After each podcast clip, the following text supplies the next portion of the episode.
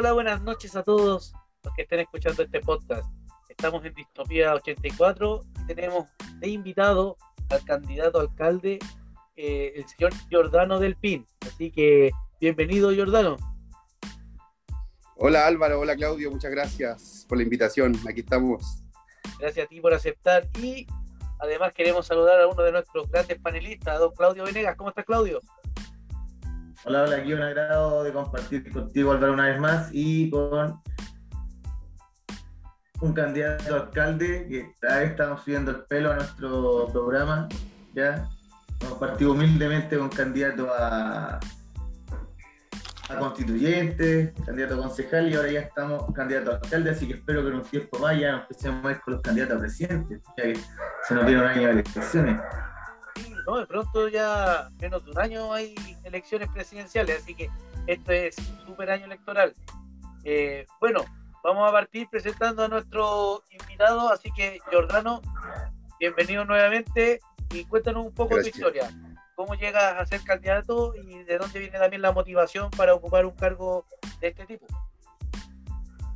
Bueno, en particular, bueno, yo soy militante de Revolución Democrática, eh, ya llevo seis años trabajando en el territorio de Lampa, ¿cierto? En la comuna de Lampa, donde ya me estoy postulando para alcalde, pero eso vino con- por- consigo con hartas historias detrás, porque en el fondo uno no construye, uno no se levanta un día y, y le dan ganas de ser alcalde, ¿cierto? Sino que lo que uno hace es un trabajo, un trabajo, un despliegue, ¿cierto?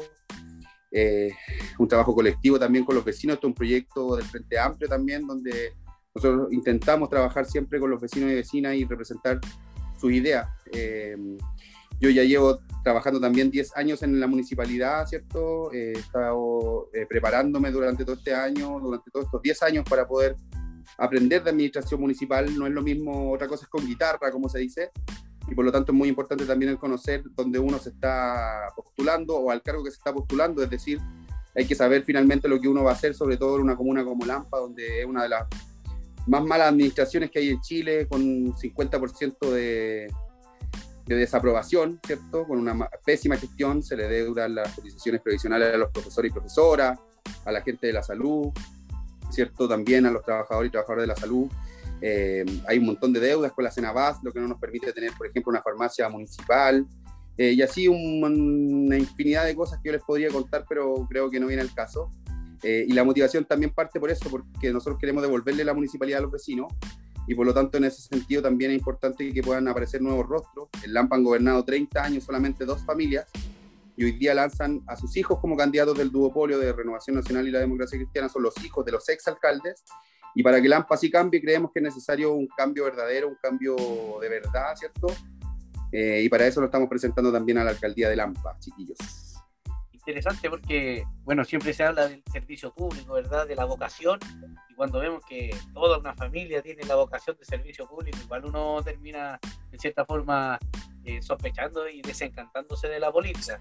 Acá, por ejemplo, nosotros tenemos, como lo mencionó un candidato también que entrevistamos, el Osandón Verse, o el universo Osandón. Acá eh, en Puente Alto hay Osandones para todos los cargos. Pero bueno, Exacto. vamos a ir hablando también un poco del, del nepotismo, de, de las élites políticas, porque eh, la idea de este programa es darle voz también a, a aquellas personas que han enfrentado esta lucha contra los poderes que, que dominan en la política, que son familias, que son personas que han, han forjado un poder también dentro de, lo- de los municipios, dentro de las comunas, que los hace siempre estar en ventaja. Para qué hablar, por ejemplo, lo que son los alcaldes en estos momentos, que aparecen todos los días en la televisión, claramente eh, presentan una gran desventaja para quienes van a competir contra los alcaldes, alcaldes que están en ejercicio en este momento.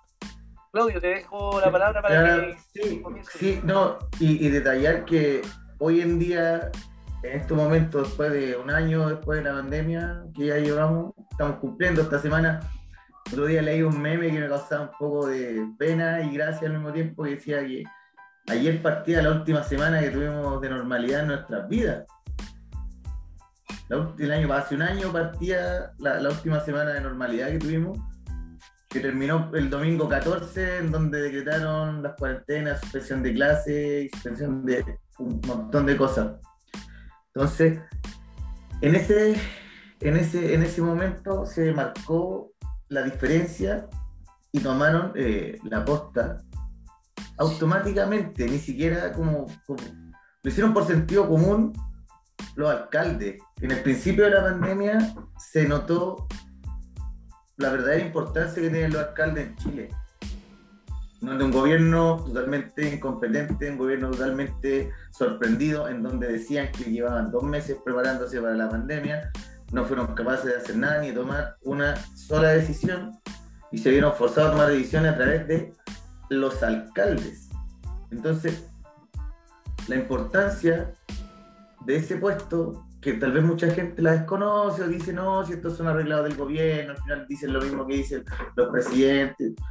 Claramente, todos los alcaldes y de todos los partidos políticos, o la gran mayoría, digamos, más de un 80% de los alcaldes de todos los colores políticos, se aunaron en un criterio y se mantuvieron siempre firmes y fueron los que durante los primeros seis meses, que fueron los más críticos de la pandemia el año pasado, eh, fueron los que tomaron la rienda del país y fueron los que realmente gobernaron el país.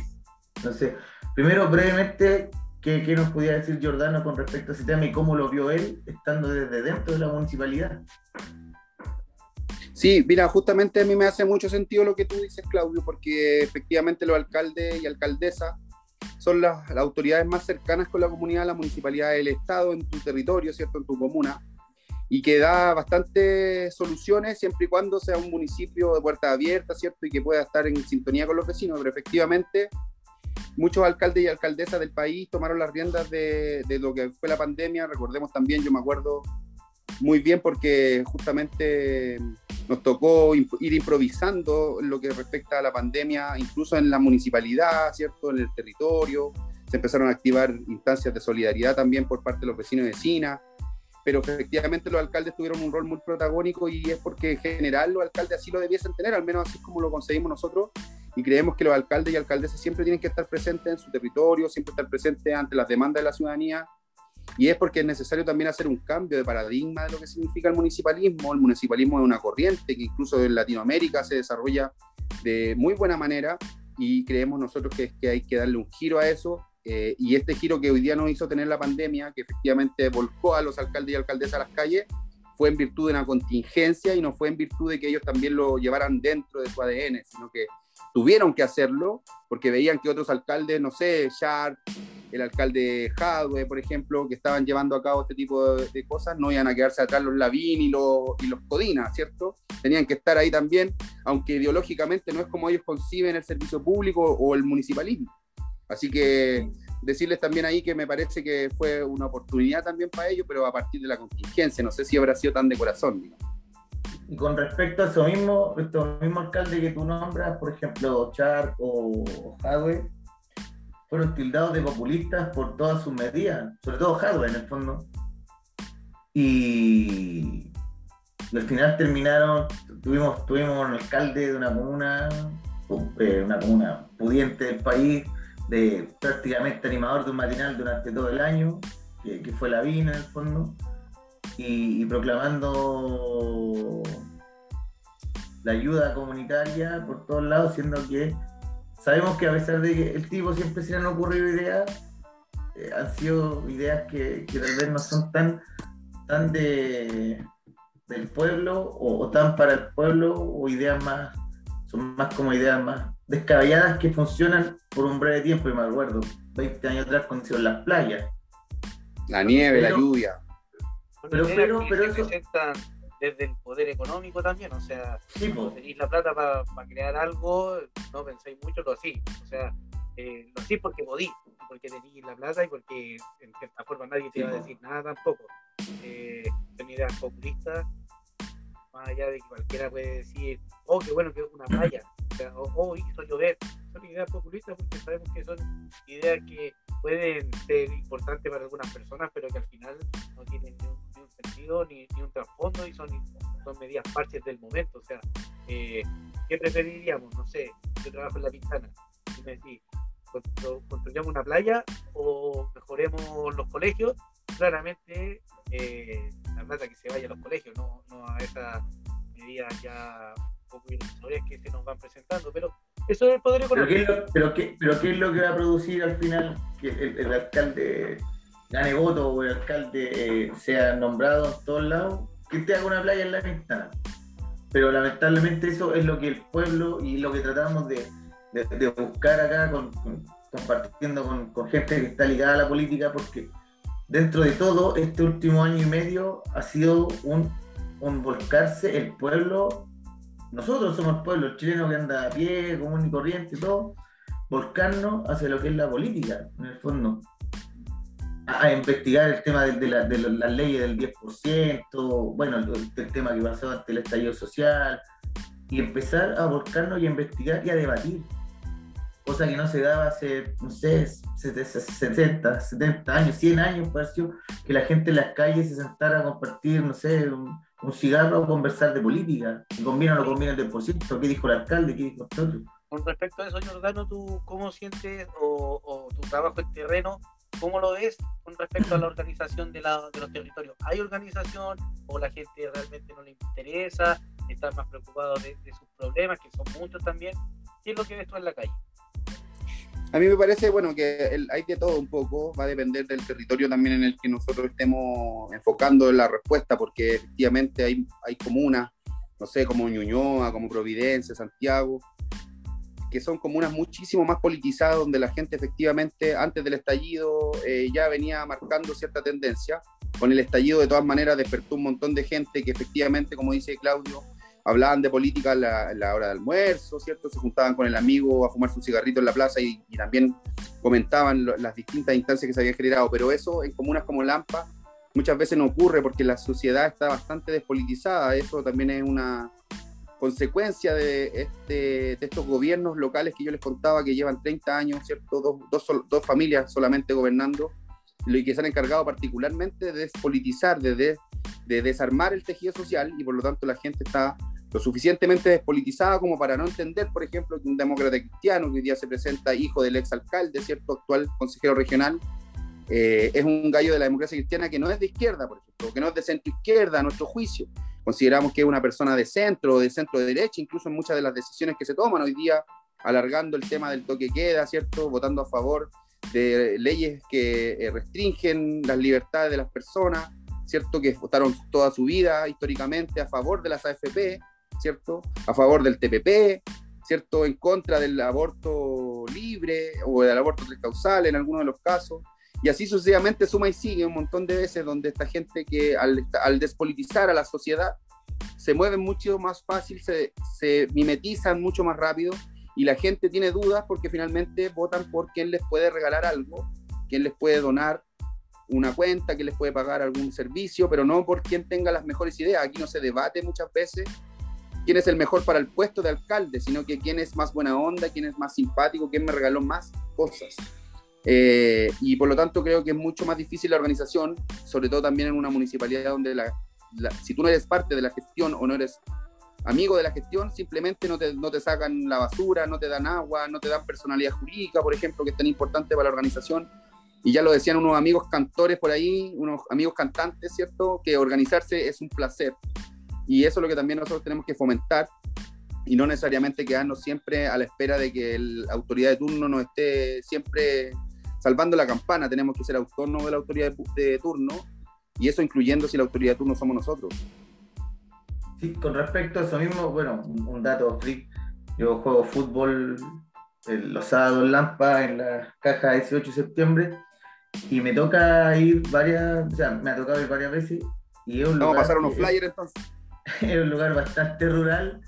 No, no hay problema. Hay lugar, es un lugar bastante rural. Entonces, eh, para esta gente, ahora ya entrando en profundidad en lo que es tu proyecto como, como alcalde y lo que, lo que quieres mostrar y lo que quieres decirle a tu gente que te va a escuchar o que va a ver en algún momento, ¿cuáles son tus ideas de campaña principales? Tu- tu- tus principales puntos con los cuales tú quieres apuntar para demostrar que eres una alternativa eh, potente y que va a producir verdaderos cambios en la comunidad de Lampa. Sí, mira, bueno, lo primero que nosotros tenemos que hacer, yo lo decía hace un rato, eh, tiene que ver con esto de devolver el municipio a la gente. Eso es una primera cosa y fundamental. Ahora, ¿cómo lo hemos podido ir devolviendo desde antes, por dar algunas señales de que así va a ser? es que, por ejemplo, este candidato es el único candidato de los cinco que hay disponibles, cuatro más yo, cinco, que hizo su programa participativo, que abrió la posibilidad de que los vecinos y vecinas definieran cuáles eran las prioridades comunales que requerían para poder tener una mejor gestión municipal. Dicho eso, nosotros hicimos las convocatorias abiertas, publicamos en las redes, ¿cierto? Difundimos por todos lados en Lampa previo al inicio de campaña.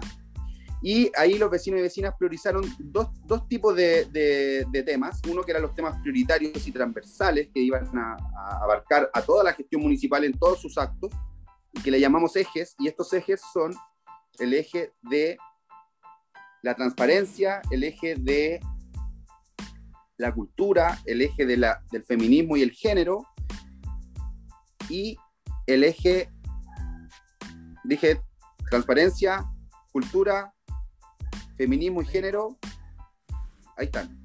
Entonces, la idea es que nosotros pudiéramos en estos cuatro temas transversales a toda la gestión, es decir, que nosotros seamos un municipio sustentable, con enfoque feminista y enfoque de género, que sea un municipio transparente y que sea un municipio que promueva la cultura, no solamente la cultura como una obra de teatro o una película, sino que en general la cultura abarca todos los temas.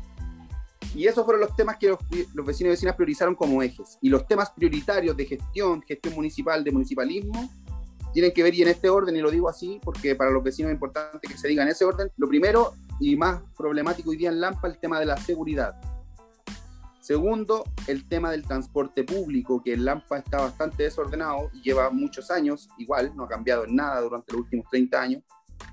El tema de la salud, ¿cierto? Yo les comentaba la deuda que existe con la Cenabas, por ejemplo, o los temas que tienen que ver con la infraestructura en salud.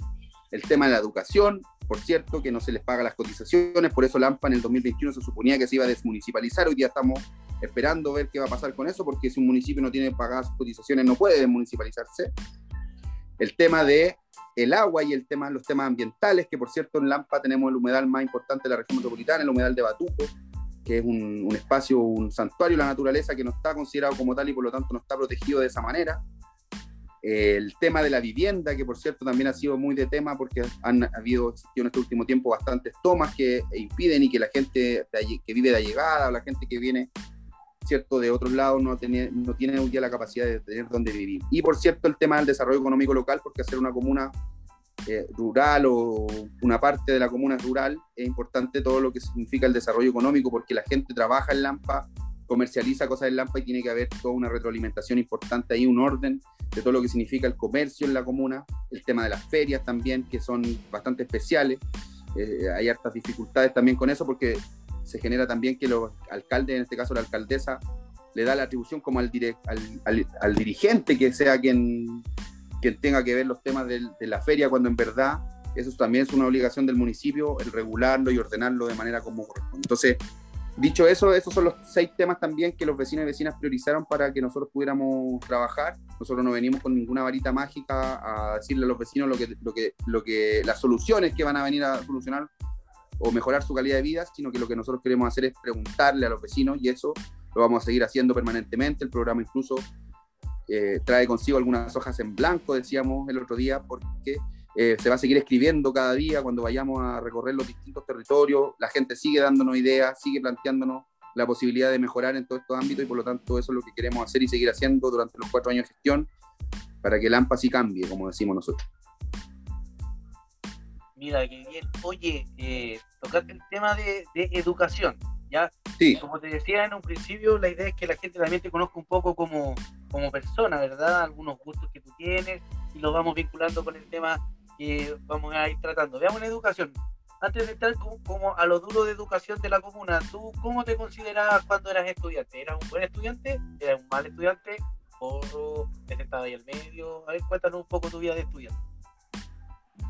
O sea, mm, no, no me acuerdo tanto, pero yo me acuerdo que sí era como, no sé, de los que era desordenado, pero que no me iba mal, igual entendía harto, yo me portaba más o menos nomás en el colegio.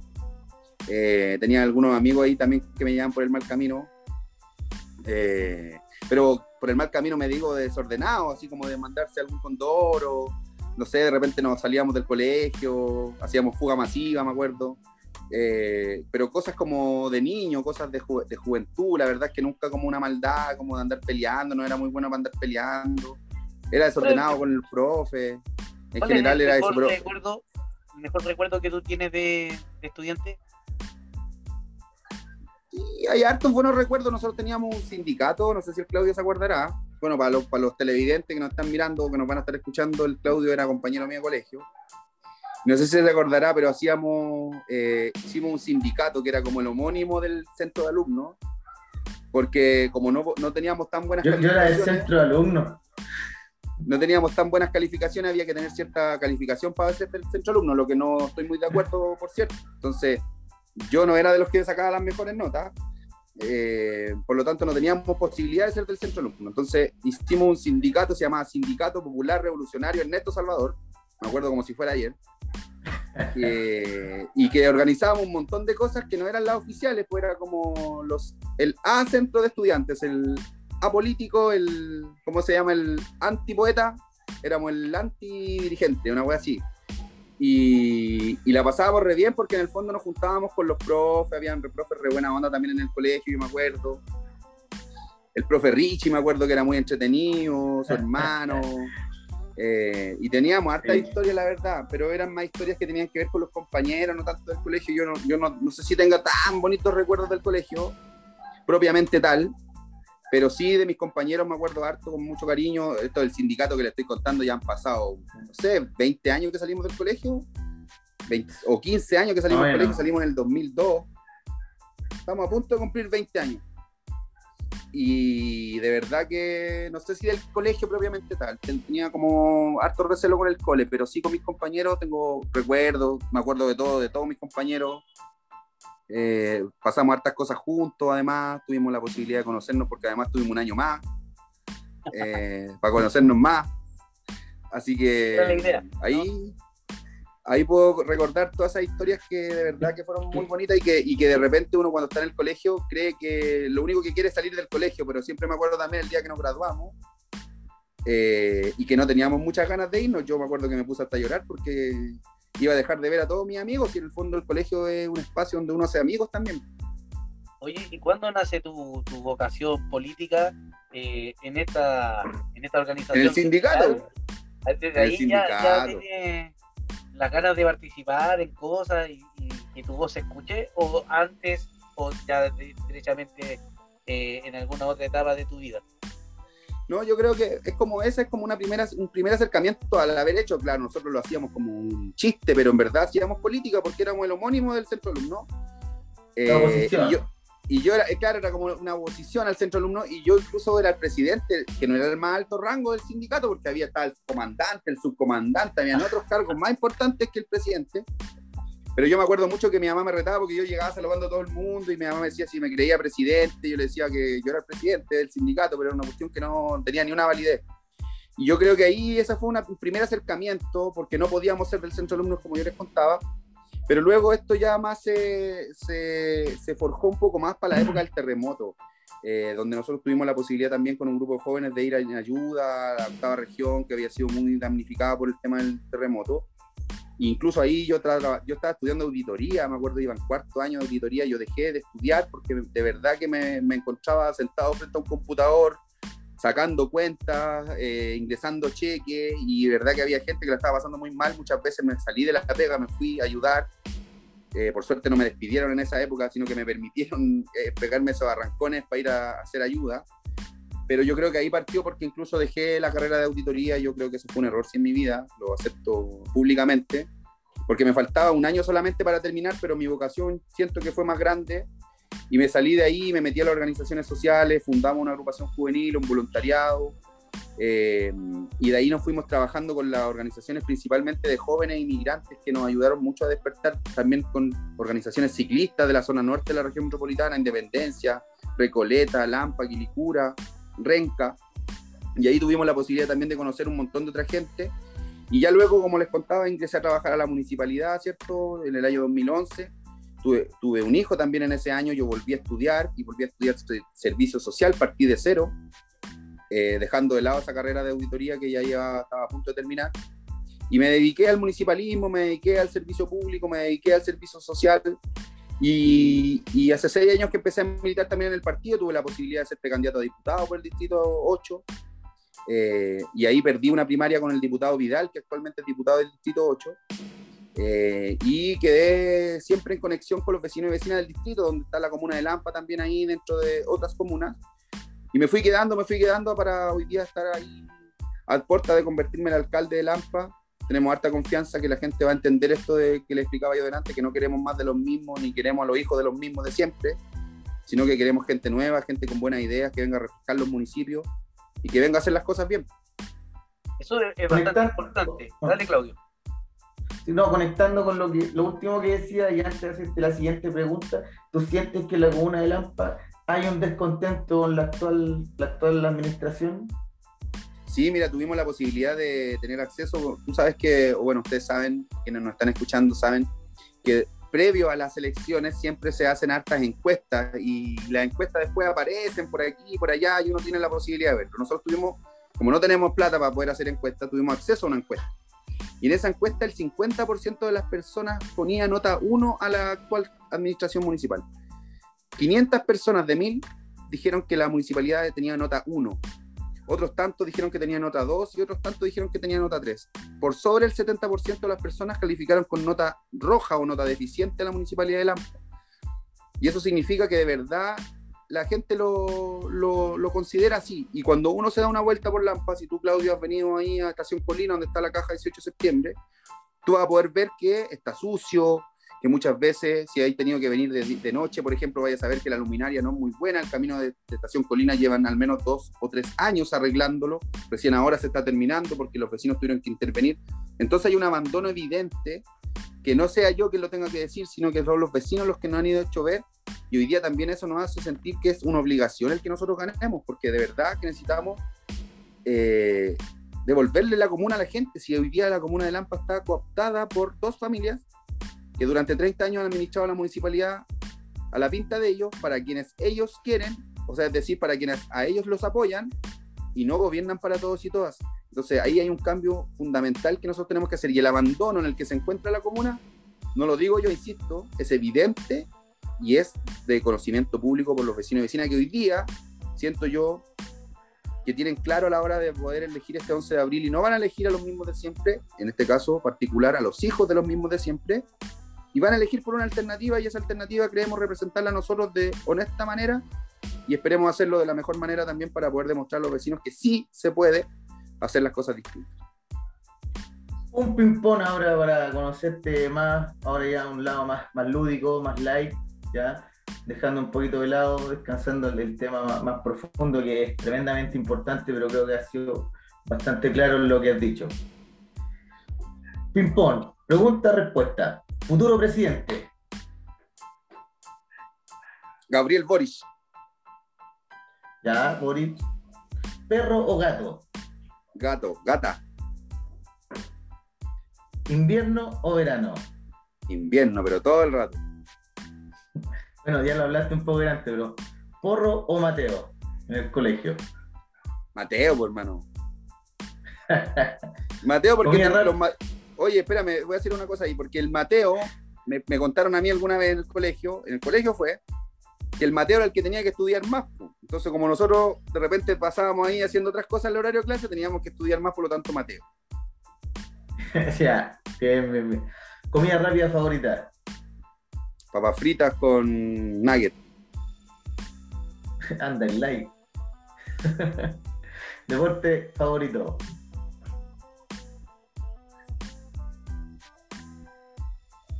Pucha, es que yo fui voleibolista pero de verdad que el fútbol es pasión de multitudes. Así que estoy ahí, en la duda. No era bueno para el fútbol, pero sí para el voleibol.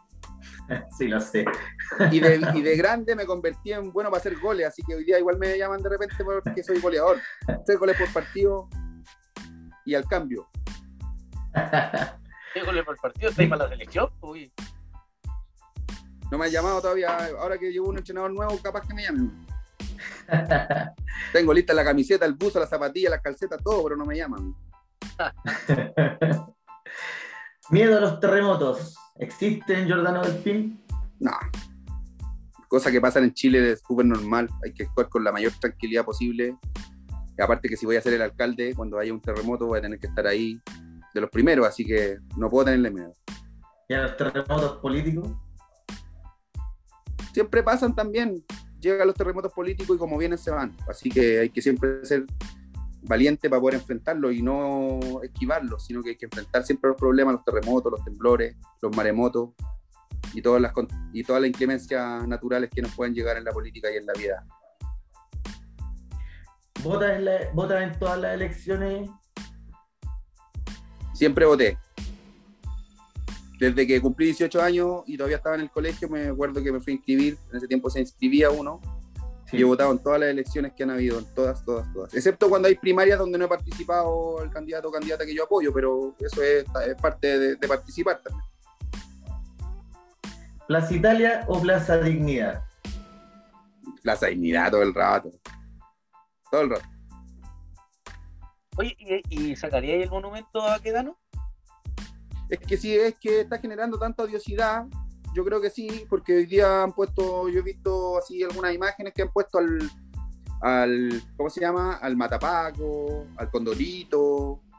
Si alguna de esas imágenes que probablemente se puedan algún día instalar no llaman a la odiosidad que genera el monumento no estoy muy de acuerdo con que se saque. Y si les, les, les, complica tanto que esté ahí, tienen que sacarlo, llevárselo a algún regimiento, algún lugar, a la escuela militar, a alguien donde realmente haya gente que le importe esa situación. Ahora, igual sé que hay una historia de Chile detrás, que de la cual yo no reniego en absoluto, sé que es parte de la, de historia de la vida, pero creo que si hoy día ese monumento está generando odiosidad, creo que hay que evitar esa odiosidad. Así que afuera va a quedar. Oye, ¿y tú piensas que, que no se tome una decisión así eh, es parte de, un simbolismo de, de, no querer perder, que si llegara el gobierno a decidir sacar el monumento es como una derrota para ellos?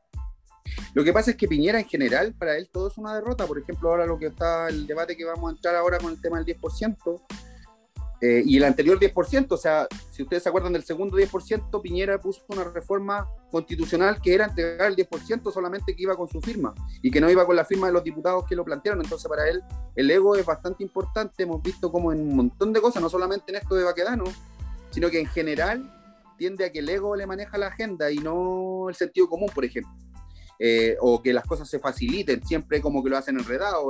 estos bonos que da el gobierno son todos enredados, a algunos les toca, a otros no les toca, tiene 40%, pero no le toca, a otro tiene 40%, pero si le toca, a uno le llega automático, al otro no.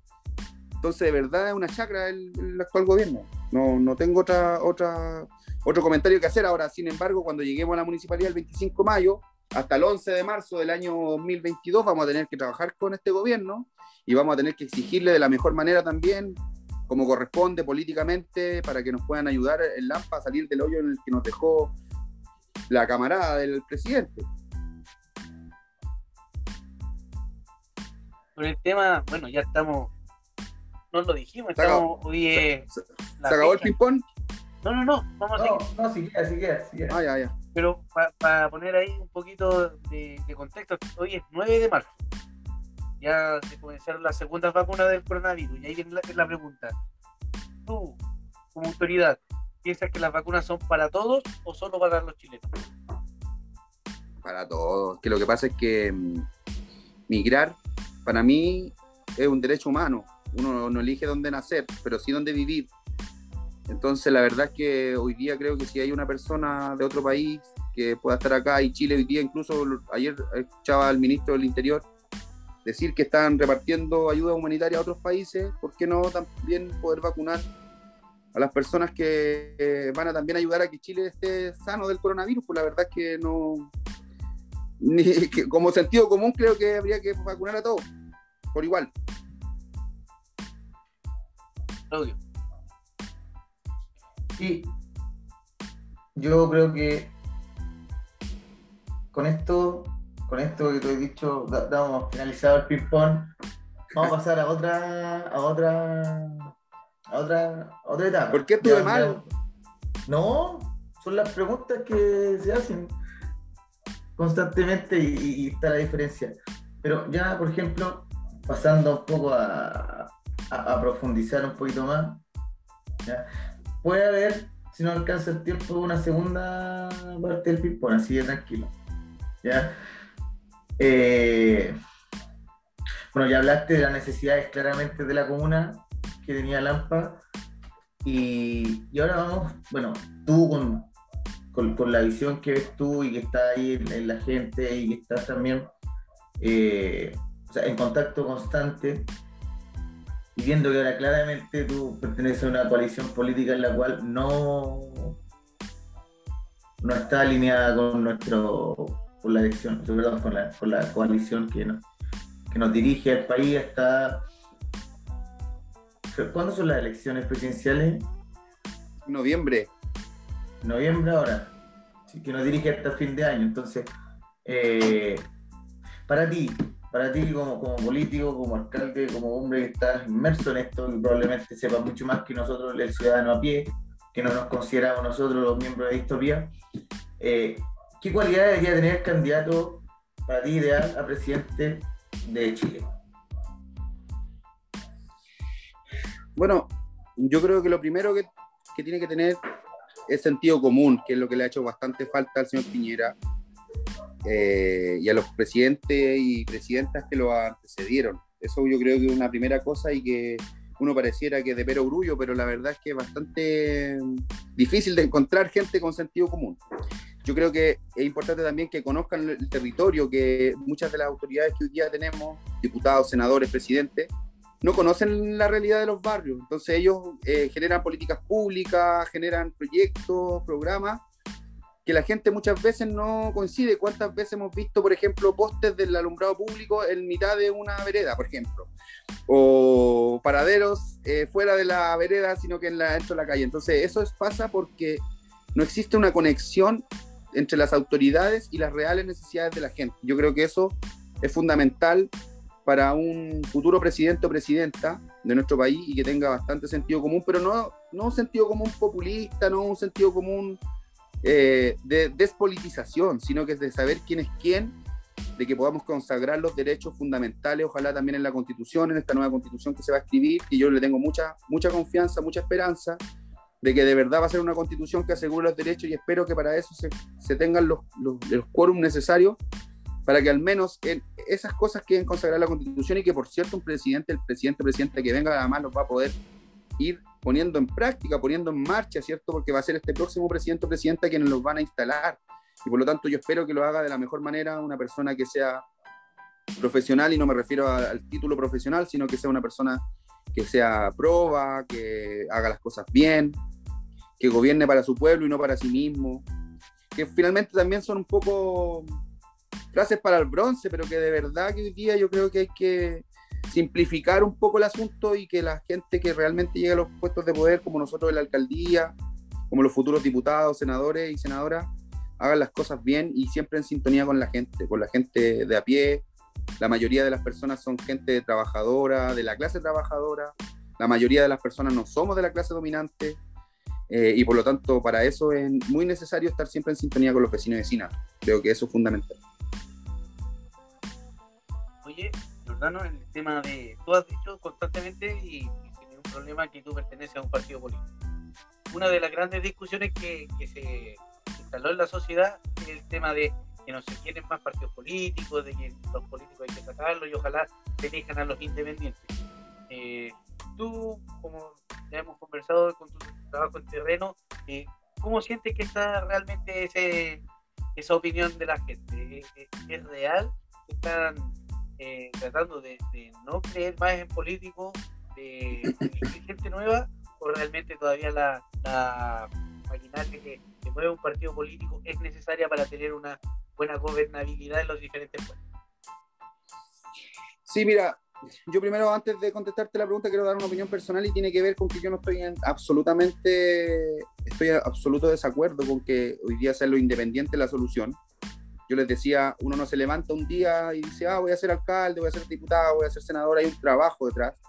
Y que ese trabajo hoy día, por las leyes que regulan nuestro país, están entregadas, comillas, de alguna manera, a quienes representan eh, algún partido político. Para hoy día es mucho más fácil salir electo, electa en alguno de los cargos de concejales, de diputados, senadores, consejeros regionales, cuando uno representa un partido político. ¿Por qué lo digo? Porque finalmente cuando uno representa un partido político, ustedes van a saber que yo como alcalde voy a, ante cierta situación, voy a tomar cierta decisión. Porque uno es ideológico también para el, concurso, por decirlo así. Y ante nuestras decisiones siempre vamos a poner lo ideológico. Sin embargo, el independiente tú tampoco muchas veces no vas a saber si es que esta persona independiente va a ser eh, un independiente de izquierda, un independiente de derecha, un independiente progresista, para no decir de izquierda o derecha, o un independiente liberal, o un independiente eh, capitalista, ¿cachai? Uno no sabe finalmente. Entonces, hay un ejemplo bien claro y que quien decía eso de que los partidos políticos aquí o allá principalmente son las personas de derecha. Recordemos que Augusto Pinochet era independiente eh, y él era justamente alguien que decía que no querían a los partidos políticos. Entonces fue un relato que se fue instalando en la sociedad. No sé si ustedes se acuerdan también cómo los militares de esa época del golpe de Estado, ¿cierto? Quemaban los libros, quemaban la música, quitaban la cultura a la gente. Y eso lo hicieron justamente para despolitizar, que era algo que yo hablaba también con ustedes hace un rato, y que hoy día el duopolio, ¿cierto? la concertación, Chile Vamos, han ido manteniendo el modelo económico a partir de este asistencialismo, de la caja mercadería, ¿cierto? de dar un puesto en la feria si usted vota por mí, etcétera, etcétera. Entonces, esa despolitización yo creo que justamente le hace el juego a esos independientes que le hacen el juego a la derecha de alguna manera, porque quienes dicen eso es la tele, ¿cierto? Pero si ustedes van un poquito más allá, yo le digo a los vecinos, no todos los políticos son iguales. En el caso del distrito nosotros, por ejemplo, no es lo mismo Patricio Melero, que es diputado del distrito 8, que la señora Carmen Hertz, por ejemplo, diputada del Partido Comunista. Y ahí cómo lo puede ver el ciudadano de a pie. Viendo, por ejemplo, cuando hay una reforma a las pensiones, cuando se vota el TPP, cuando se vota el aborto, ¿cierto? Cuando se votan las leyes que van en beneficio del pueblo, ¿cómo votan los representantes de esos partidos? Es como usted puede identificar que no es lo mismo Patricio Melero que Carmen Hertz, que no es lo mismo Claudia Mix que Joaquín Lavín Jr. o que Gabriel Silver, el que te nombro los diputados de Lampa. No es lo mismo. Entonces, no todos los políticos son iguales. Nosotros no vamos a ser de los mismos de siempre. Eso es lo que justamente contra lo que peleamos y por lo tanto no queremos caer en eso. Pero sí siento que la gente, y aquí contesto la pregunta inicial, que creo que la gente sí repite ese relato, sí lo dice, lo dice bastante, eh, pero no es, no, es no es la realidad hoy día. Lamentablemente en Chile eh, son los partidos políticos los que tienen la primera posibilidad de ser electo o electa en las elecciones populares. Entonces es importante que yo en algún momento, por ejemplo, lo entendí y milité. Y eso fue hace seis años.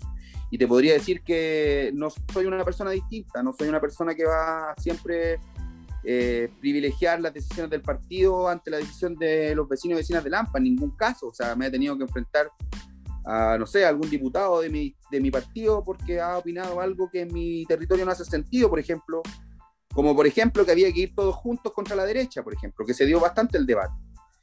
Yo no creo eso, y en Lampa los vecinos y vecinas no creen eso. Y por lo tanto me opuse a eso y hoy día en Lampa sí corre la derecha, sí corre la concerta y sí corre el Frente Amplio. Y eso fue una ganancia y que no tuvo que ver con una cúpula política, porque la cúpula política quizás pudo haber privilegiado la posibilidad de ir en alianza con esta concertación o esta concertación 2.0. Nosotros nos opusimos fuertemente porque creíamos que era la mejor alternativa para Lampa, que tuvieran una opción distinta a las dos familias que habían gobernado por 30 años la municipalidad. Eso, amigo Álvaro. Gracias. Claudio. Un segundo. Que está revisando, no, que estoy.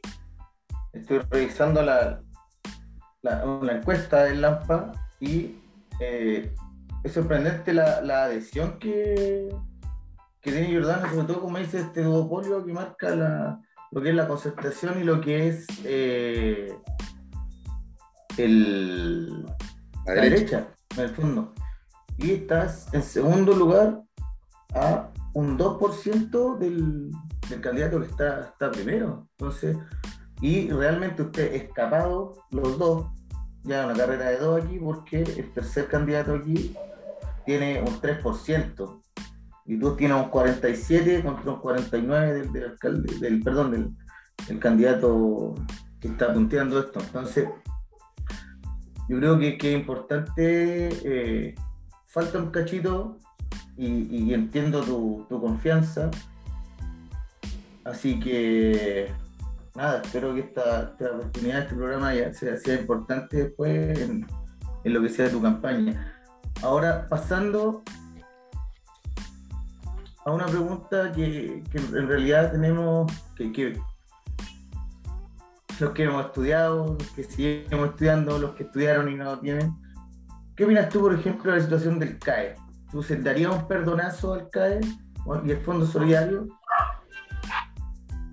Sí, yo, yo diría que sí. Sin embargo, igual me gustaría evaluar caso a caso, porque yo igual creo que la educación debiese ser gratuita, porque debiese ser un derecho. Eh, ahora que sea derecho no significa que sea gratuita, porque quienes puedan acceder quizás a lo mejor en alguna oportunidad sí lo van a poder hacer. Hay un debate bastante interesante que se puede dar. Sin embargo, creo que estudiando los casos y de la gente que realmente lo necesita, yo no tendría ningún problema en poder eh, generar esto, este perdonazo. O... El alcalde no hace mucho de eso, pero si tú me preguntáis la voluntad que yo tendría, eh, mi visión es que sí, que habría que evaluar los casos, ¿cierto? Y, quien, y para quien corresponda, porque aquí también hay una cosa de recursos. Los, gobiernos, ¿cierto? Las instituciones públicas tienen un presupuesto que podemos entrar también en un debate un poco más allá de que si la plata en Chile con el cobre, con el litio, se tiene que recuperar el agua, ¿cierto? Y un montón de cosas que hoy día, las carreteras, ¿cierto? La salud, la educación que están eh, privatizadas y que efectivamente quizá el país podría tener más recursos para poder dar educación gratuita, para poder tener salud gratuita, para tener pensiones dignas, etcétera. Eh, por eso es que considero que económicamente tiene que, ser sustentable la idea que estamos planteando. O sea, si Chile, si el país tuviera los recursos para poder hacer eso, yo estaría muy de acuerdo que se hiciera. Si no alcanzan todos los recursos, que sea para la gente que más lo necesita, pero estoy muy de acuerdo porque sí considero que el CAE y todos estos bonos que yo tuve con el Corfo, por ejemplo, Ah. Y son deudas que yo estudié auditoría, les contaba hace más de 10 años atrás, hace más de 12, 13 años atrás, y terminé de pagar ahora el año pasado. ¿Cachai? Entonces es de verdad una deuda que, que de verdad congoja a todas las personas que la tienen. Yo finalmente después también cuando estudié trabajo social eh, tuve la suerte por decir que yo tuve la plata para poder pagar, porque si no tampoco me hubiera quedado con mi título. Eh, sin embargo, también fue bastante caro estudiar, los que, los que han estudiado saben lo que eso cuesta y por lo tanto sí estaría muy de acuerdo con que se pudiera condonar si tuviéramos los recursos. Si no los tuviéramos todos, para quienes más lo necesitan. Oye, y dentro de las posibilidades de, una municipalidad y la política que puede seguir en ese sentido, eh, ¿qué se podría hacer desde una alcaldía para las personas que quieren estudiar dentro de la comuna?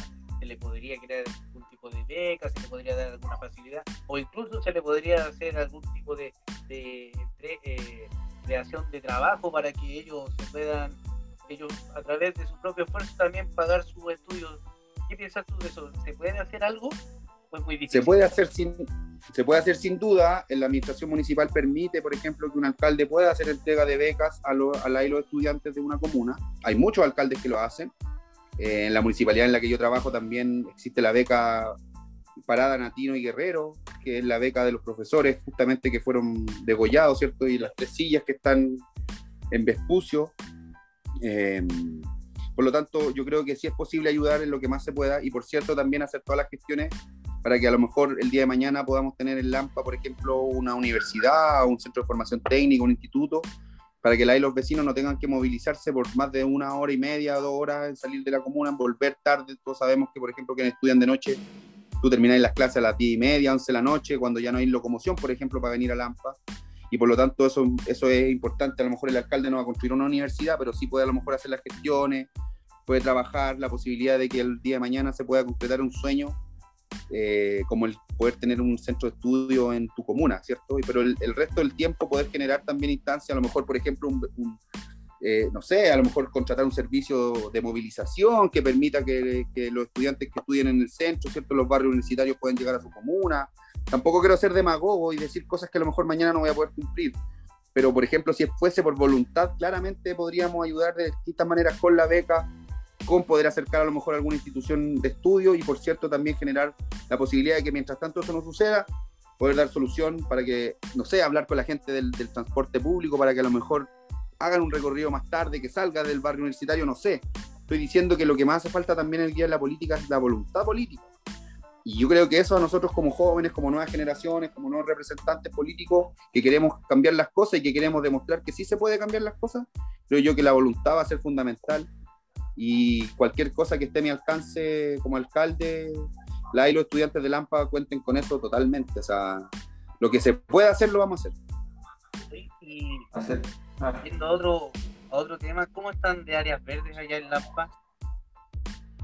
Más o menos nomás, porque así como les contaba, como el agua se le da a quienes apoyan a la alcaldesa, como la personalidad jurídica se da a las organizaciones que apoyan a la alcaldesa, el área verde también no se mantiene toda, ¿cierto? Eh, es un problema porque la gente hoy día tiene que llamar, por ejemplo, a la municipalidad para que le vengan a hacer la plaza. Nosotros consideramos desde este futuro gobierno municipal que eso es una obligación del municipio, mantener el área verde. Hay contratos millonarios que duran por años, ¿cierto? Eh, y que efectivamente debieran ser una obligación el mantener toda el área verde. Sin embargo, hay un ejemplo también en el caso de Valparaíso, que no fue con el área verde, sino que fue con la gente de la limpieza. Y el alcalde Charp lo que hizo fue terminar el contrato con la empresa externa que tenía a cargo el proyecto y convirtió a todos los trabajadores y trabajadoras de la limpieza en una cooperativa. Eh, y eso ayudó bastante a que la gente eh, viviera de mejor manera su trabajo, que diera, que diera lo mejor de sí para poder desempeñar de la mejor manera esa labor. Y yo creo que eso también se puede eh, trasladar a las áreas verdes, ¿cierto? A todo el tema de la limpieza, seguridad y un montón de cosas que hoy día en las comunas de gobierno no sé, neoliberales, eh, han externalizado. Si ustedes van a su municipalidad van a ver que está todo externalizado. La basura, el área verde, la limpieza. Y nosotros creemos que el Estado tiene que ser más grande, es decir, tiene que solventar más cosas, pero para eso también es importante y vuelvo a ocupar el concepto de la plata. Ahora, Lampa tiene presupuesto para poder hacer eso y más. Y cuando en este caso los trabajadores reciben la utilidad directamente y no tienen que un tercero que le corte un cachito, ¿cierto? Mes a mes, evidentemente la gente va a trabajar de mucha mejor, de mucha mejor manera y va a trabajar mucho más contenta, por lo tanto van a hacer una mejor tarea en este caso, por ejemplo, con las áreas verdes. Pero las áreas verdes es un deber de los alcaldes mantenerlas y mantenerlas todas, no solo algunas, no solo las que se ven, sino que todas.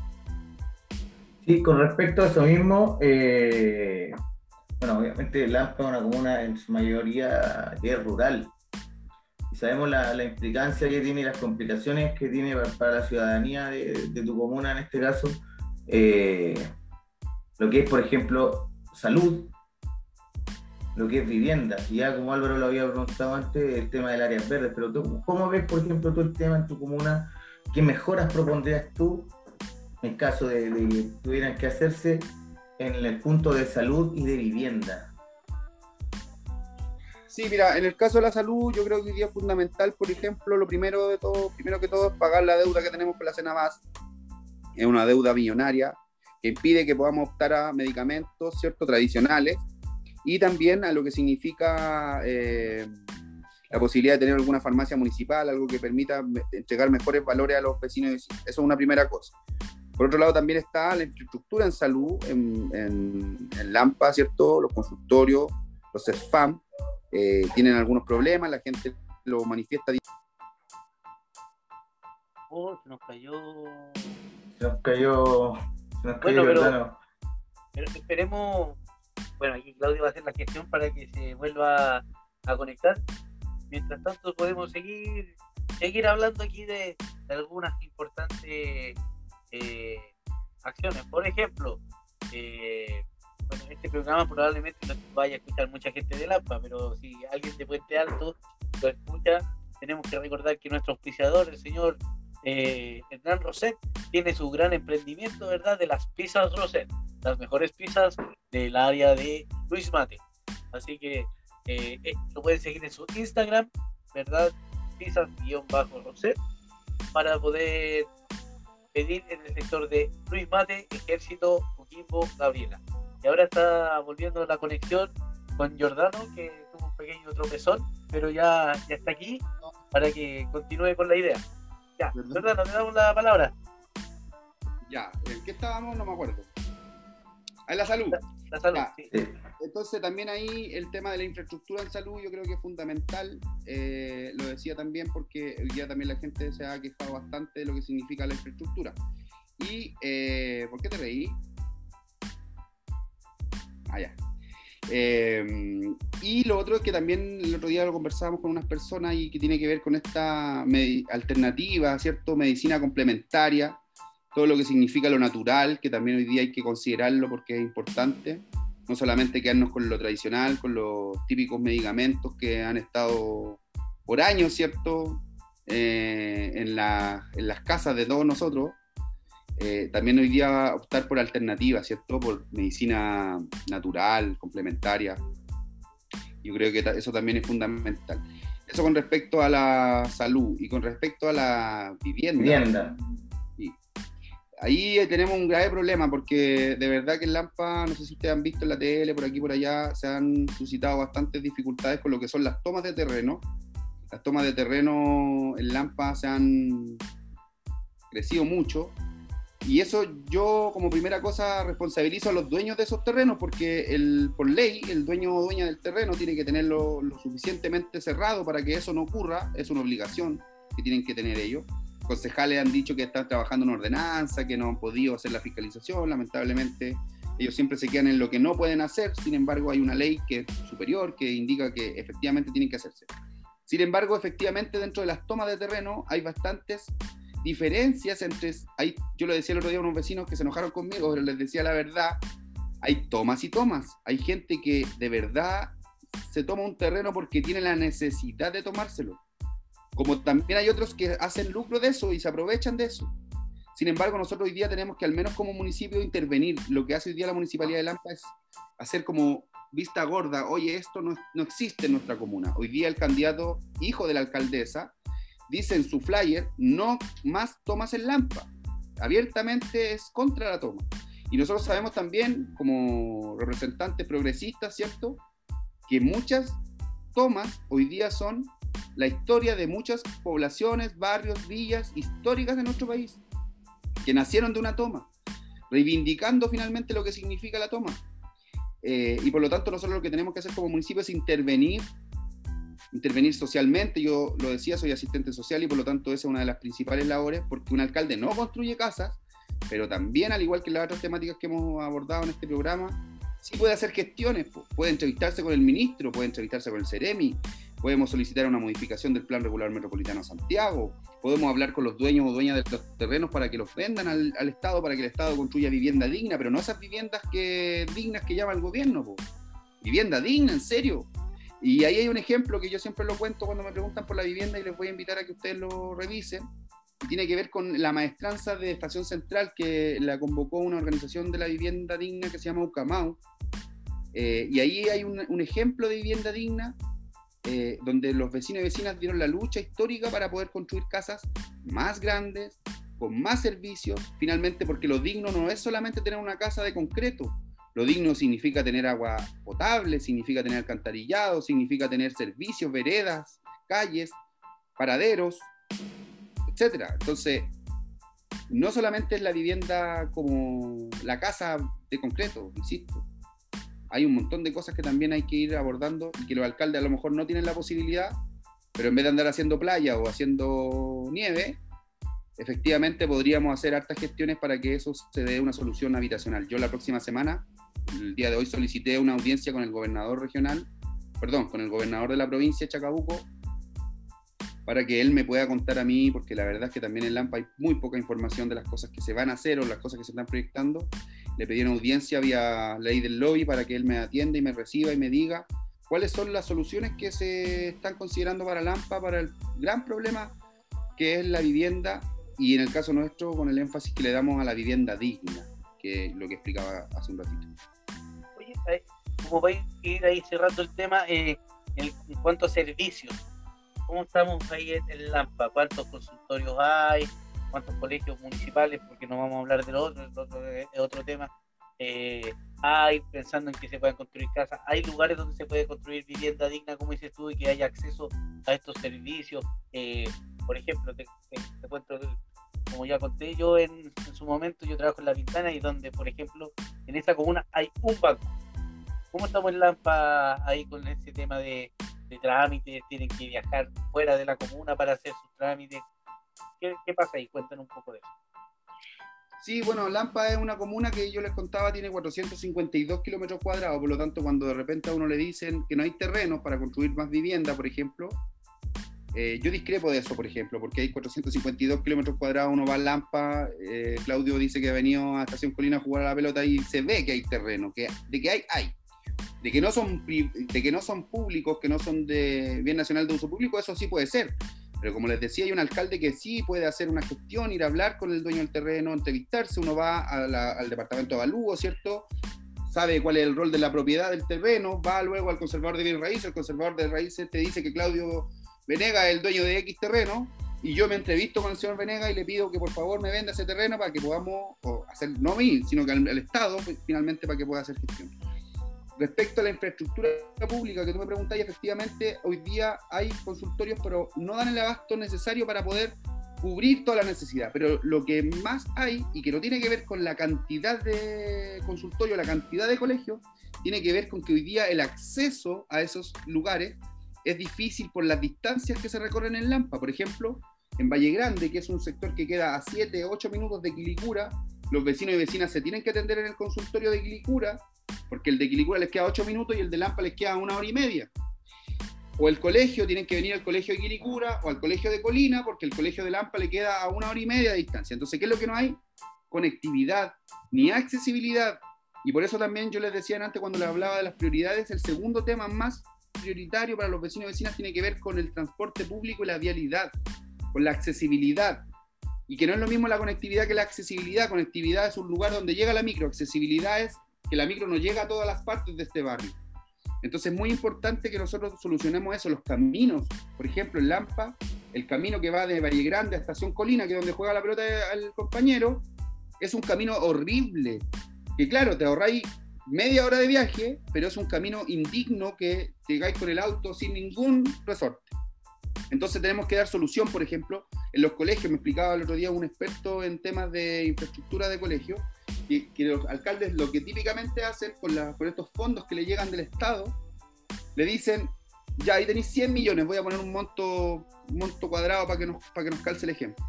Y vienen y tienen 5 o 7 colegios y dividen esos 100 millones en 5 o 7 colegios él me decía, ¿y qué pasa si tú el año 1 le arreglas la infraestructura a un colegio con esos 100 millones? Evidentemente el aporte, el apoyo, el cambio se va a notar muchísimo más en un colegio que invertáis 100 millones un año, en otro colegio 100 millones el próximo, en 100 millones el, próximo año, y así sucesivamente se va a notar, se va a notar, pero eso no, tiene que ir consigo con eh, decisiones que abarquen más que la educación o más que la salud, sino que también tiene que ver con el tema de los accesos hoy día en Lampa, y por lo tanto ahí yo creo que es fundamental también decirlo, porque si nosotros le damos dignidad a los caminos y a la accesibilidad, vamos a poder entregar de mejor manera los servicios de la educación y la salud, eh, que por cierto son tan necesarios por los vecinos y vecinas de Lampa, que, insisto, muchos de ellos y ellas tienen que salir a otros lugares a hacer esta, esta gestión.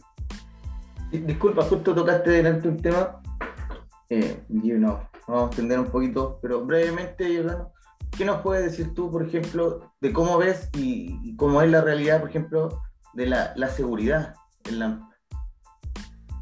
¿Cómo, cómo, cómo lo ves tú eso? Mira, la seguridad en Lampa hay varias localidades, las más conocidas, Estación Colina, que es donde juega la pelota, Batuco, Valle Grande y Lampa Centro. Esos como los cuatro más grandes, por decirlo así. O las cuatro más conocidas. Hay muchas más, chicos el taco, hay otras más. Pero estas cuatro tienen el mismo problema de la seguridad, pero en todas existe una dificultad, o sea, hay una dificultad diferente. Por lo tanto, el problema número uno es la, es la seguridad, pero en cada localidad se tiene que abordar de manera diferente. Por lo tanto, no podría decirte una fórmula para poder solucionar, pero cosas transversales que puedo decir yo. Que hoy día haya una seguridad más comunitaria, una seguridad más integral. Por ejemplo, me contaban el otro día, si, si a ti te asaltan mañana ahí afuera de tu casa y pillan al ladrón, el ladrón, el, cuando lo llevé a la justicia, al ladrón le van a poner un abogado, por ejemplo. La víctima, en este caso tú, no tienes un abogado porque el Estado no te, no te, no te, no te pasa un abogado a ti, sí se lo pasa al victimario, no a la víctima. su municipio puede contratar, por ejemplo, fiscales, abogados, trabajadores sociales, psicólogos, que vayan haciendo un acompañamiento, un seguimiento de los casos, que te defiendan como vecino ¿cachai? Que haya un, todo un tema de, para poder estar un paso adelante con respecto a los temas de violencia intrafamiliar, que siempre se llega cuando ya la violencia intrafamiliar se ha concretado, no, tú no estás un paso adelante, estás un paso mm. atrás. O estos programas de los jóvenes que ayudan al, al, joven que está cometiendo eh, delito pero ese joven tiene un hermano más chico, tiene una, una, mamá, tiene un papá que también están involucrados en eso y muchas veces aborda el problema desde el que cometió el delito y no estamos un paso adelante con ese hermano menor que probablemente también va a terminar cayendo en la delincuencia si es que nadie hace nada. Alianzas político-privadas, por ejemplo, para que pudiéramos tener mayor capacidad como seguridad ciudadana de poder intervenir. Pero lo que principalmente yo les puedo decir es que hay que abordarlo de manera multidimensional, con distintos actores, con distintas personas que sean entendidas en la materia, asistentes sociales, abogados, orientadores, etcétera, para que podamos dar un mejor servicio y que finalmente suceda. Y no hagamos, por ejemplo, tampoco lo que aquí, y aquí yo esta parte no me gusta tanto, pero que Jadwe, por ejemplo, eliminó los carros de seguridad ciudadana y lo invirtió en otra cosa por una cuestión ideológica también, que yo le respeto, pero finalmente la gente también requiere hoy día más seguridad. Los carabineros de Lampa, de la comisaría de Lampa, andan en Plaza Dignidad reprimiendo al pueblo y resulta que en Lampa nos están robando cada 10 minutos en Valle Grande. Eh, salimos tres veces la semana, en una misma semana, tres veces por el tema de seguridad en Valle Grande. Y eso consideramos que es muy malo. Y lo último que quiero decir, y discúlpenme si me alargo aquí, no, las municipalidades, las municipalidades de Chile hoy día tienen la obligación de crear en todos los municipios y hacer valer un consejo comunal de la seguridad pública en cada comuna, donde participa el alcalde o alcaldesa, representantes del consejo, representantes de la sociedad civil, fiscalía, carabineros, PDI. Y eso resulta que en Lampa hoy día no, no lo vemos. Yo pedí el otro día las actas del Consejo de Seguridad Pública, me las enviaron, pero no hay una alcaldesa, porque yo decía, el alcalde tampoco tiene, así como en la salud, así como en el transporte público, no tiene facultad, como la vivienda, no tiene la facultad del alcalde pero sí un alcalde que sea protagonista de una instancia, por ejemplo, como el Consejo Comunal de Seguridad Pública. Cuando vinieron tres veces en la semana a Valle Grande a decir que estaban robando cada diez minutos, era la alcaldesa la que tenía que haber salido ahí. Ahora yo no quiero hablar de ella, quiero decir que este alcalde sí va a estar, este alcalde sí se va a hacer cargo de la seguridad, siendo que la responsabilidad de eso es de las instituciones que deben asegurarnos el orden público, ¿cierto? Que son carabineros, PDI, exigirle a ellos también que hagan su pega, así como me van a exigir a mí que yo cumpla con mis deberes de alcalde, yo también como alcalde le voy a exigir a carabineros, al Ministerio del Interior y Seguridad Pública, al Consejo Comunal de la Seguridad Pública, y por cierto, este alcalde sí va a liderar, sí va a protagonizar todas las medidas que sean necesarias para dar solución a algo que hoy día lo vemos muy difícil, y, pero que necesitamos encontrar una solución porque de verdad que los vecinos lo necesitan. Y como último detalle, en Valle Grande hay una tenencia de carabineros que tiene la autorización de la inmobiliaria, que tiene los permisos de los carabineros, del ministerio, está todo en regla. Lo único que falta es una firma de la alcaldesa, que no la firma, que no firma el documento. Y nosotros el 25 de mayo también hemos adquirido el compromiso que llegando a la municipalidad vamos a buscar en ese escritorio el documento y lo vamos a firmar inmediatamente, porque no hay razón para que en una localidad donde la seguridad apremia, esta alcaldesa actual esté trancando la pelota y no un alcalde que esté abriendo la cancha, que es lo que yo he dicho ya en todo este podcast. Mira, eh, bastante interesante, ya llevamos más de una hora en esto, así que eh, se nos ha pasado el tiempo volando. Eh, agradecemos mucho la, participación, la honestidad y vamos a ir cerrando con una pequeña preguntita. Vamos a volver al, al ciudadano Jordano que nos puede eh, seguir dando señales de, sus gustos personales. ¿ya? Volvemos a un pimponeo cortito. Por ejemplo, banda de rock o banda de sound. Eh, pucha, depende. ¿De qué depende?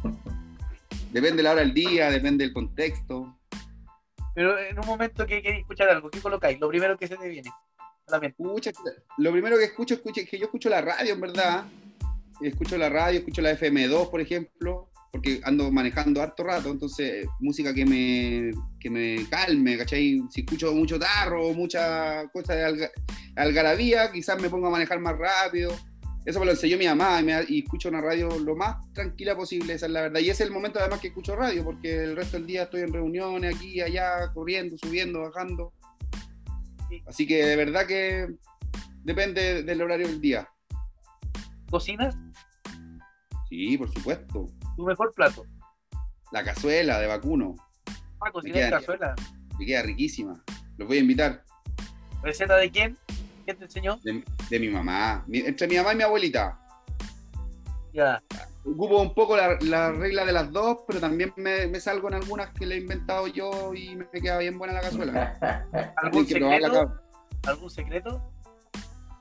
Un- hay, hay un secreto que, le- que me lo enseñó mi abuelita y que es que le pone una cebolla nueva, entera, no, no partida, no picada, entera, a la, a la sopa misma. Entonces cuando cocís la carne, la primera parte de la cazuela, cuando recién cocís solo la carne con las verduritas, la zanahoria, el pimentón que le quiere echar ajo, las cosas, los, los condimentos que cada uno le echa, orégano, no sé.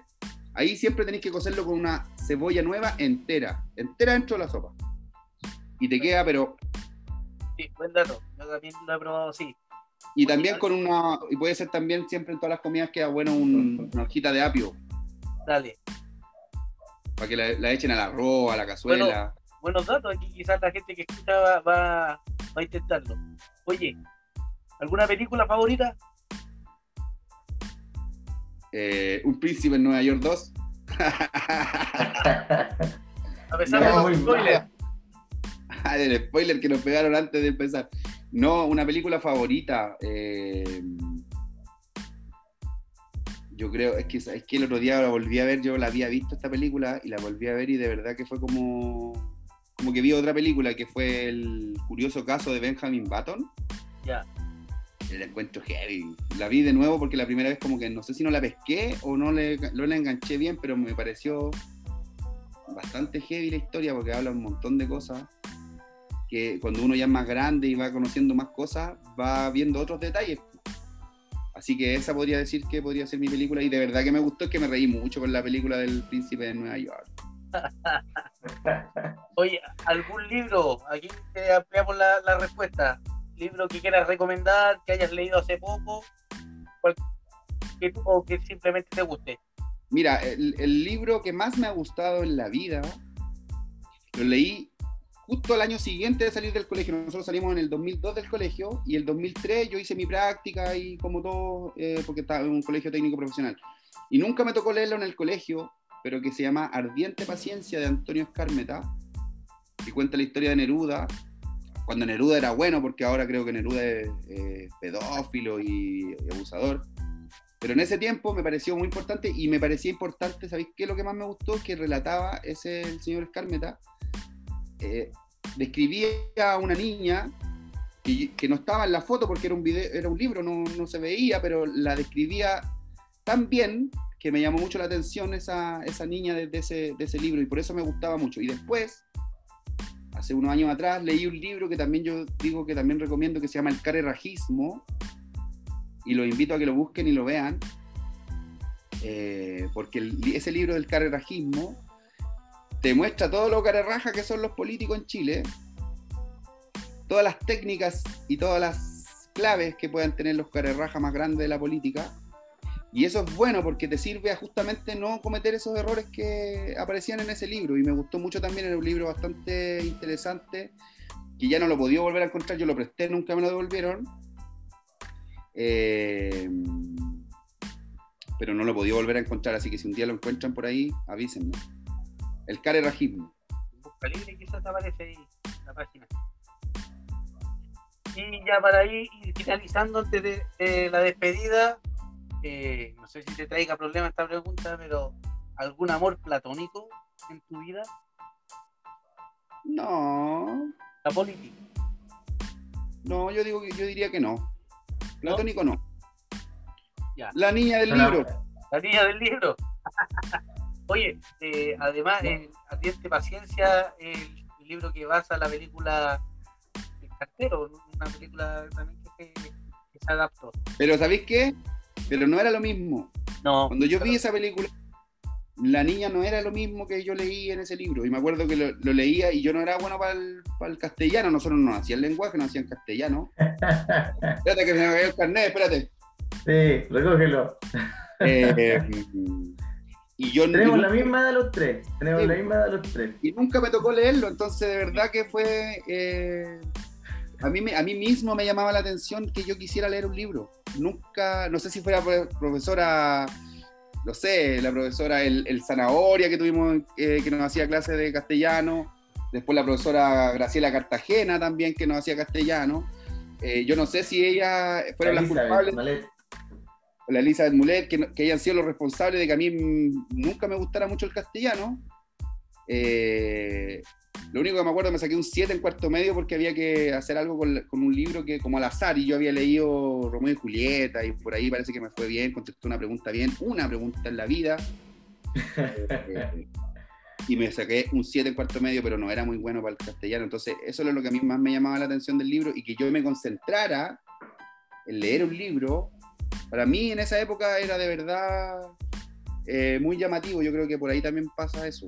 Y, que, y como les digo, porque yo creo que esta, descripción del libro estaba muy bien hecha. Yo de verdad que, lo vuelvo a leer y digo, oye, la, embarró este gallo para poder escribir bien, descriptivo, bien, bien claro. Bueno, regularmente eso pasa con las cosas que, que, nos, apasionan y claramente aquí ha demostrado en este poco rato más de una hora que hemos estado compartiendo contigo, conociendo, reencontrándonos después de muchos años, que claramente eres un, apasionado por la política y que tiene unas ganas de, hacer por tu comuna eh, muchas cosas. Y, como, como decía antes, revisando la encuesta, eh, está ahí, pues. Está ahí, está ahí, está ahí a, a, 2%, o sea, ese 2% claramente se puede margen de errores, finalmente el margen de errores es como entre 2 o 5%. Es un empate técnico, entonces agradecerte y darte la posibilidad, tu último, tu último minutito ya, eh, agradecer enormemente, como decía, la disposición y, y el mensaje ha sido súper claro. Tiene una postura apasionada, eh, entregada a tu comuna y, yo he visto, porque te sigo en, redes sociales y lo que he estado viendo este último tiempo, te gusta la calle. Y te diste cuenta que el alcalde tiene que ser alguien de calle tiene que ser alguien que esté constantemente con la gente. Y espero que el día de mañana, porque creo que te puede ir bien, a lo mejor no en esta elección, pero a lo mejor en la próxima era un hombre joven todavía y te espero un mundo, te auguro un mundo en la política muy interesante. Así que para revertir este 2%, un mensaje a la comunidad de Lampa final para, para despedir y, lanzar tu proclama de campaña ahora para, terminar este, este podcast. Sí, bueno, también aprovechar el espacio para agradecerle a ustedes de verdad que nosotros estamos siempre disponibles para participar de todas estas instancias que permitan que la gente nos conozca más, eh, eso yo creo que es fundamental y tener la buena voluntad de participar en esta instancia, eh, porque a nosotros no nos invitan a CNN, no nos invitan a TVN, ¿cierto? Eh, por lo tanto, tenemos que también aprovechar todos los espacios que tenemos, así que nosotros muy felices de poder participar, de ser también sinceros en poder contestar las preguntas, aunque no siempre pueden ser las correctas o no pueden ser siempre las que las personas quieran escuchar. Pero yo creo que es importante la convicción de las cosas y yo creo que en eso nosotros no nos equivocamos tenemos convicción, aunque ese, esa convicción a veces nos lleve a que no estemos tan en sintonía, pero tenemos que tenerla siempre, porque nuestros ideales, ¿cierto? nuestra ideología siempre tiene que ser la misma y no cambiar de color según la ocasión, como dice la canción. Em, también eh, decirle a los vecinos y vecinas de Lampa que nos van a estar escuchando que aquí van a tener un alcalde presente, como yo les he dicho durante todo este capítulo, ¿cierto? Que van a tener un alcalde que va a estar eh, protagonizando las cosas que va a estar presente, ¿cierto? En terreno, cuando pase algo, cuando hay un, incendio, cuando hay una lluvia, cuando haya un terremoto, cuando haya eh, asaltos, ahí va a estar el alcalde siempre presente para poder hacerse responsable y poder acompañar a los vecinos y vecinas.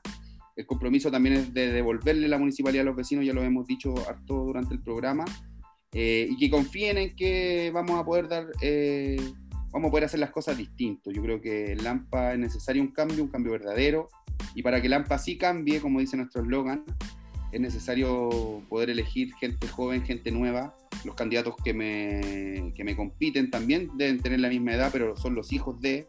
Mi papá maneja buses en Valparaíso, yo me siento muy orgulloso de eso. Mi mamá trabaja en una empresa de cobranza. Nosotros venimos de, de la Pobla, de la calle, del cerro, en el caso de, de mí, que yo soy nacido en Valparaíso, en el Cerro Playa Ancha no venimos de la elite, no venimos de la cuna de oro. Y por lo tanto, el día de mañana es muy importante también que nos mantengamos en esa posición, ¿cierto? Que no se nos suba el lomo a la cabeza, que si nos vuelven a invitar los chiquillos del podcast, aceptemos la invitación aunque ya tengamos la investidura de alcalde, ¿cierto? Eso no, no se nos tiene que quitar, ¿cierto? No se nos tiene que quitar la gana de estar en la calle, como decía Claudio, porque en verdad nos gusta harto la calle, estamos siempre presentes. Eh, hemos tenido que dar cara también muchas veces por los errores que han cometido otros políticos, otras políticas, pero ahí estamos siempre para poder eh, hacer una labor educativa, para poder politizar, para poder eh, siempre salvaguardar los derechos de las personas y no los, los intereses personales o los intereses de los grandes grupos económicos o de las familias que han estado eternamente en el poder. Así que reiterarle el agradecimiento a ustedes y un cariñoso saludo, que recuperemos ese 2%. Tenemos loco al demócrata cristiano ahí consiguiendo votos para la encuesta. Eh, porque él, él, es el que tiene la obligación de ganar, pues nosotros somos el equipo chico, somos el Camerún versus Brasil, como decía una serie por ahí. Seguramente ustedes quizás la vieron. Nosotros somos Camerún, a mucha honra. Eh, y el pueblo está con Camerún, pues no está con Brasil. Así que vamos a ganar este 11 de abril vamos a recuperar ese 2%, vamos a seguir al compañero Álvaro que dice que el fallo es del 5%, así que vamos a quedar 3% arriba nosotros. Eh, y el 11 de abril o el 12 de abril, eh, ustedes van a poder saber que el nuevo alcalde de Lampa es Jordano del Pin, que le va a devolver la municipalidad a la gente, y eso yo creo que es fundamental que lo concretemos y que, lo, y que nos hagamos cargo de lo que estamos prometiendo hoy día, porque no nos, no nos, no nos centramos en prometer muchas cosas que después no vamos a poder cumplir. Lo importante es que cumplamos lo que, que nos comprometamos y una de esas cosas es devolverle la moneda a la gente. Eso, chiquillos. Muchas gracias. Bueno, agradecemos también a Claudio Venegas, el panelista, que también va a pronunciar sus palabras de despedida. Así que Claudio tiene la palabra. No, nada. Desearte el mejor de los éxitos, Jordano, y, espero el 12 o el 13 o el 14 de abril podemos hacer un programa con ya un alcalde electo. Entonces, sería, sería bonito y, y nada, pues serte mejor de los éxitos y eh, una alegría enorme saber lo que estás, saber en lo, que, en, lo personal, saber lo que estás, viendo que, que, estás tratando de, igual que nosotros que trabajamos en la educación, tal vez, eh, tratar de construir un mundo mejor. Tú desde dentro de la política, nosotros desde dentro de la educación Así que nada, un abrazo grande, Álvaro, para ti también, para las personas que nos van a escuchar. Eh, nada, éxito Jordano y nos vemos el 12 de abril con ¿Es? la banda, no sé cómo se dice, la, la, la banda, banda alcaldicia. La banda alcaldicia. bueno, de mi parte también agradecerte Jordano la disposición. Es tarde, son casi las 12 de la noche, pero eh, agradecemos nuevamente eh, el habernos aceptado la, la, invitación y que haya respondido tan sinceramente. Deseamos todo el éxito.